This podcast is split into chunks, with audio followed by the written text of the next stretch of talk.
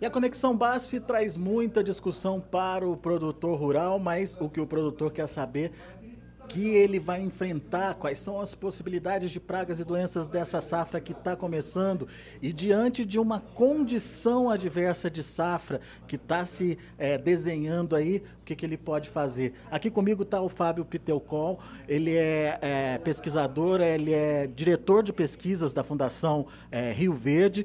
E Fábio, temos um cenário aqui no Mato Grosso muito diferente daquele que aconteceu em outros momentos, né? O que, que você destaca? Bom, a gente tem um ano um pouco atípico, né? Nós estamos com uma janela de semeadura longa, né? A gente começou os plantios esse ano no início de setembro, né? É, e a gente ainda tem áreas sendo plantadas, temos áreas com necessidades de replantio em virtude desse cenário de seca, de dificuldade de plantio no mês de outubro, né? Isso acende um pouco a alerta para a gente, né? Uma preocupação, né, Alex? Essa janela longa, a gente tem um tempo de exposição muito grande, né? E se você tem sojas em muitos diferentes estágios de desenvolvimento, né? E você tem aquele um cenário na Bolívia esse ano com uma alta pressão de ferrugem. A gente sabe o comportamento de ferrugem, como que ela se movimenta com o vento, né? É, então isso tudo nos traz uma preocupação, né? Mato Grosso faz muito tempo, muitos anos que a gente não tem em lavouras comerciais problema com ferrugem. É, qual que é o nosso foco principal, né? É, na construção do manejo? Mancha-alvo, cercóspora e também a podridão de grãos, a anomalia, né? É, mas acende essa preocupação, essa, esse reforço, esse cuidado que a gente deve ter pensando também em ferrugem, né? Vamos entender direitinho o que, que aconteceu então, Fábio. Você falou de uma janela muito grande. As chuvas começaram mais cedo e o produtor aproveitou para plantar. Exatamente. Nós tivemos uma autorização de plantio para o início de setembro, ok. Uh, nós tivemos condição de plantio mesmo em áreas de sequeiro naquele momento. Então, o, as condições de plantio dentro do mês de setembro elas foram muito boas, né? Então a gente tem soja muito boa desde o início de setembro. E quando a gente entrou em outubro, a gente começou a ter bastante dificuldade de plantio em virtude da má distribuição, digamos assim, uh, das chuvas, né? Então, uh, tudo isso fez com que a janela de plantio nossa ficasse muito espaçada, né? A gente está falando aí uh, quase 60 dias de janela de plantio, né? Tem gente que nem começou o plantio ainda, né? Temos áreas aí com bastante dificuldade para soltar o plantio, né? Teve algumas áreas que soltaram o plantio no Mato Grosso, mas que teve que parar ah, em virtude da, de falta de chuva, né, de umidade no solo. Então essa janela ficou muito longa, né? A gente, se a gente for olhar o Mato Grosso como um todo, a gente está falando hoje aí tranquilamente numa janela de 75 dias de plantio. Né? Agora tem um agravante para essa situação, porque quando a soja começou a se desenvolver, daí veio essa, esse período mais seco e que deixou uma dúvida no produtor sobre fazer ou não a primeira aplicação ou o primeiro cuidado aí, principalmente com relação aos fungos e a ferrugem está nesse, é, nesse pacote aí. É, essa soja está muito propensa a ser o grande propagador ali do, da ferrugem para as outras áreas. É, exatamente. A gente sabe da necessidade dessa aplicação preventiva né, dos produtos. Ah, o cenário dessas aplicações não é o ideal, né? Um ambiente muito seco, planta estressada, altas temperaturas, né? Mas a gente também tem que pensar que nós precisamos proteger essa planta. Né? Então, é uma, é uma aplicação difícil, bem técnica? Sim, é. Mas hoje a gente tem produtos, tem ferramentas, tem conhecimento que a gente consegue mesmo numa condição adversa de aplicação fazer uma aplicação bem feita e proteger essa soja. O risco numa condição adversa dessa é promover fitotoxicidade na planta. Exato, né? Então tudo que a gente não quer é dar uma fito numa soja, né? A gente está buscando sempre alto teto produtivo e a gente sabe que essa fito pode servir como porta de entrada aí para as doenças, né? Então uma fito muitas vezes ela é muito prejudicial para a nossa lavoura, mas a gente também sabe o dano que as nossas doenças podem causar, né? Então essa aplicação preventiva ou inicial aí, construindo o meu manejo ah, nessas sojas de alto teto produtivo é muito importante, né? porque a gente, muitas vezes a gente precisa olhar o complexo de doença e não só ah, focar em mancha-alvo, ou só em cercóspora, ou só em ferrugem, né? ou só em podridão de grãos, anomalia.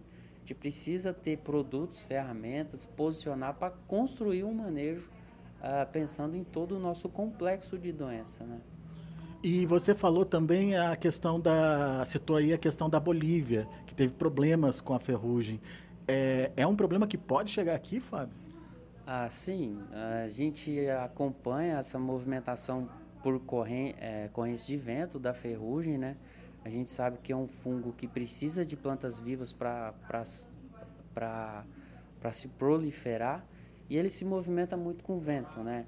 Então, por exemplo, as regiões mais próximas da Bolívia podem ser as primeiras a sofrer, mas não significa que a, o, o, centro do Mato Grosso, onde a gente está hoje, não possa ter problema com ferrugem. Ah, mas, assim, é um alerta, é uma preocupação que a gente tem, é uma preocupação a mais que a gente tem, né? Pensando nessa, nessa agressividade que a ferrugem tem. Então, muitas vezes a gente não está preparado para uma ferrugem e ela pode ocorrer na nossa lavoura, né? Então, isso acende aquela, aquele alerta nosso pensando nessa agressividade que a ferrugem tem, que a gente conhece ao, ao longo dos anos. Né?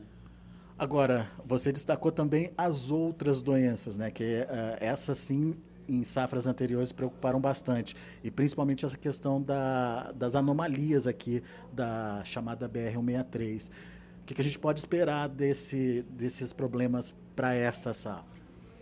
Bom, uh, antes, né, a anomalia podridão ela estava bem restrita à BR. A gente viu que esse problema se expandiu no Mato Grosso, né? A gente tá, já encontrou esse problema em outras áreas. É um problema muito agressivo, tá? Ele causa bastante prejuízo porque é um dano direto no grão. A gente está num ano bem mais seco, né? Um ano de alninho. Uh, então a gente está tendo até dificuldades de plantio, replantios, enfim.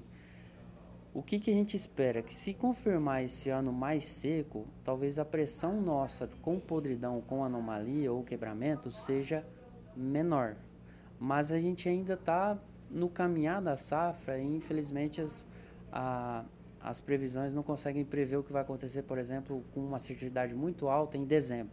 Se vier muita chuva pela frente, o risco ainda existe. Sim, com certeza. Então, se a gente tiver um cenário de muita nebulosidade, tempo fechado, que é normal a gente ter no Mato Grosso também, tá? Mesmo em Andiaulinha, a gente ter alguns períodos nublados, fechados, a possibilidade de a gente ter dano, ter prejuízo em áreas não protegidas ou não planejadas, pensando nesse problema, é grande.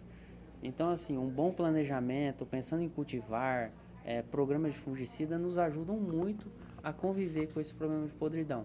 Então hoje a gente tem informações, tem ferramentas aí disponíveis que nos auxiliam aí a conviver com o problema de podridão, assim como a gente convive já bem, é, digamos assim, com mancha-alvo, com cercóspora. A gente tem duas coisas distintas, que é o quebramento da haste e a podridão do, do, do, dos frutos, né, da, das sementes. É... O que, que elas têm em comum? A, a complexidade, a, a, atuação de várias, vários problemas ao mesmo tempo? Enfim, o que, que vocês já descobriram sobre esses dois problemas? Bom, tanto o quebramento como a podridão de grãos, a gente tem encontrado o mesmo complexo de patógeno.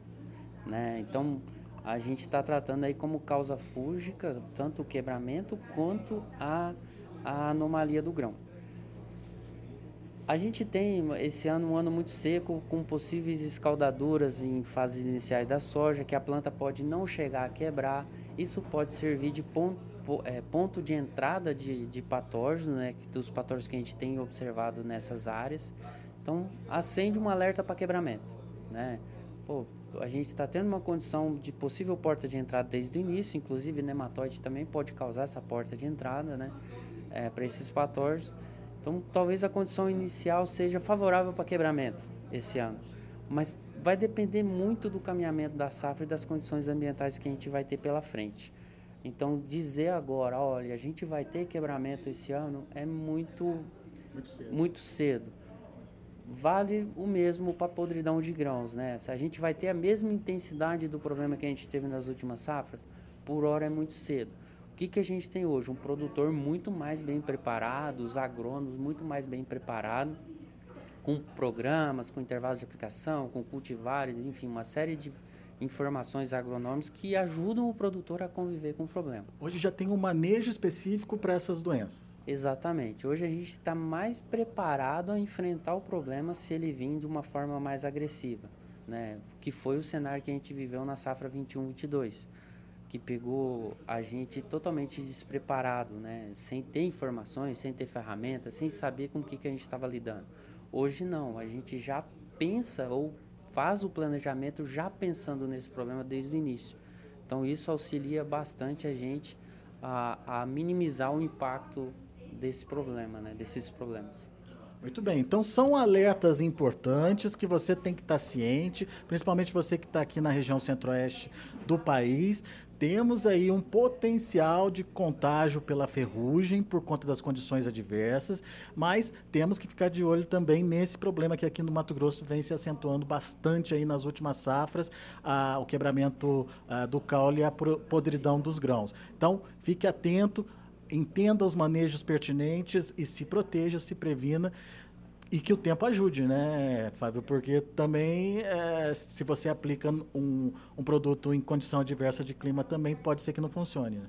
É, exatamente. A gente está com bastante dificuldade, né, em virtude das condições ambientais. As aplicações a gente entende que é um cenário difícil de aplicar. É, a gente precisa realmente que chova no Mato Grosso que, que a gente, quando inicia uma safra, a gente está buscando sempre o maior potencial produtivo daquele cultivar que a gente está plantando, né? E o fungicida é uma ferramenta, é uma estratégia que nos auxiliam nisso, né?